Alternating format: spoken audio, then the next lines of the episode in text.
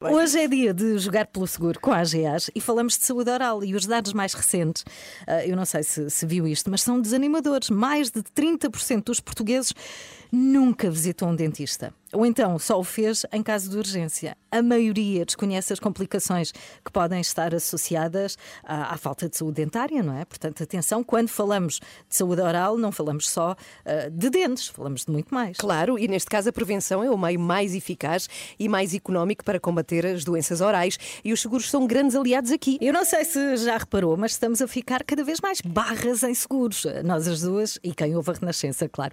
Tudo graças ao jogar pelo seguro com a AGA é sempre à terça e à quinta, por volta desta hora, 8h20.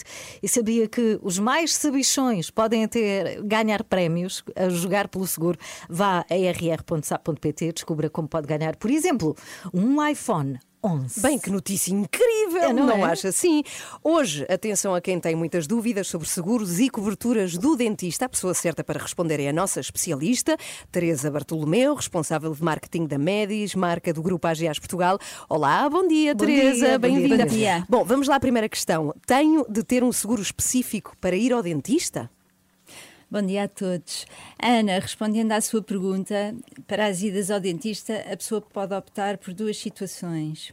Ou pode comprar um seguro que tenha a cobertura de estomatologia, e esta palavra é o nome da cobertura que lhe oferece um valor limite para estas despesas em cada ano.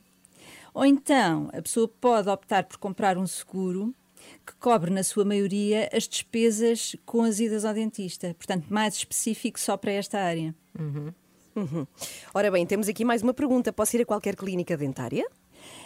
Poderá, pode, pode ir a qualquer clínica, mas a comparticipação das despesas será sempre maior se a pessoa optar por uma clínica da rede de clínicas dentárias da seguradora.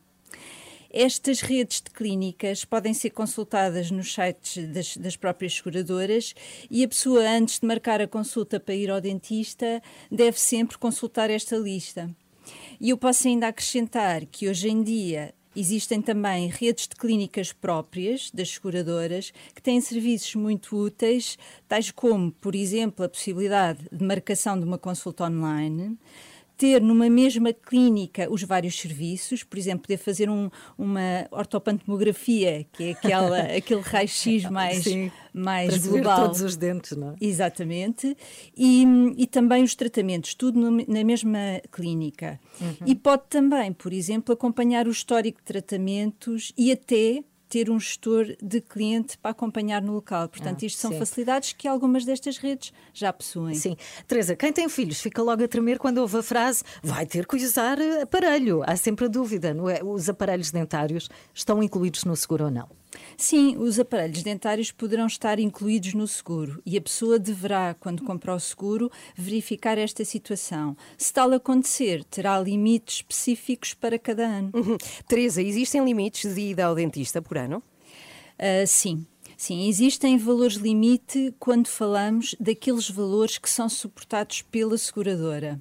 Uh, mas é importante referir, e talvez as pessoas não saibam, que a partir desse limite, ou seja, quando atingem esse limite, a pessoa poderá continuar a usufruir dos serviços a preços mais baixos do que pagaria no privado.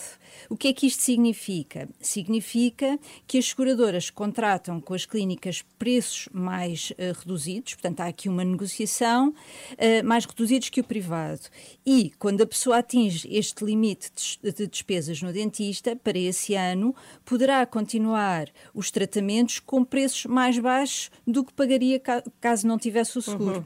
Ora, Sim. se pensarmos nos custos que estes tratamentos podem atingir, eh, podemos dizer que vale sempre a pena contratar ou a cobertura num seguro ou mesmo um seguro específico Sim. para estas despesas. Obrigada, Teresa, por estas semanas de esclarecimento sobre seguros de saúde. Na quinta-feira vamos falar sobre seguros de vida, não é? Porque é que devemos ter um? O que é que o seguro de vida tem a ver com a compra da casa, por exemplo? Há muita coisa para saber. Se tiver dúvidas sobre este tema, pode partilhar por e-mail, por exemplo, para seguro.rr.pt ou ainda WhatsApp 962 007 500. É na quinta-feira às 8h20. Até lá vale a pena jogar pelo seguro com a Renascença e a AGAs em rr.sapo.pt. Vá ao site da Renascença e descubra como pode ganhar prémios, tem que provar saber muito sobre seguros. O primeiro prémio, um iPhone 11, Uau. mas há mais e está tudo em rr.sapo.pt. Adeus, Teresa. Beijinhos. Adeus, beijinhos. 24 horas por dia, 7 dias por semana. As melhores histórias e as suas músicas preferidas. Renascença. A par com o mundo, impar na música.